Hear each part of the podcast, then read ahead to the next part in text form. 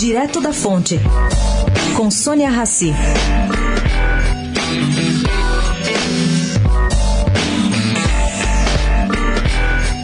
Advogados da Bombardier enviaram petição segunda-feira ao CAD reclamando de condução assodada do órgão no processo referente ao cartel dos três e justificam antes mesmo que o Ministério Público Federal submetesse suas conclusões sobre o caso, o órgão de concorrência estabeleceu prazo limite para as alegações finais das 16 empresas que respondem ao processo desde 2013. Bom, os advogados da fábrica de aviões se queixam do relator João Paulo de Rezende. Este, segundo a empresa canadense, subverteu a ordem processual. Vai aqui um detalhe.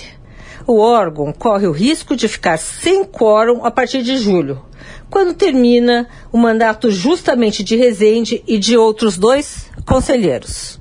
Sônia Raci, direto da fonte para a Rádio Eldorado.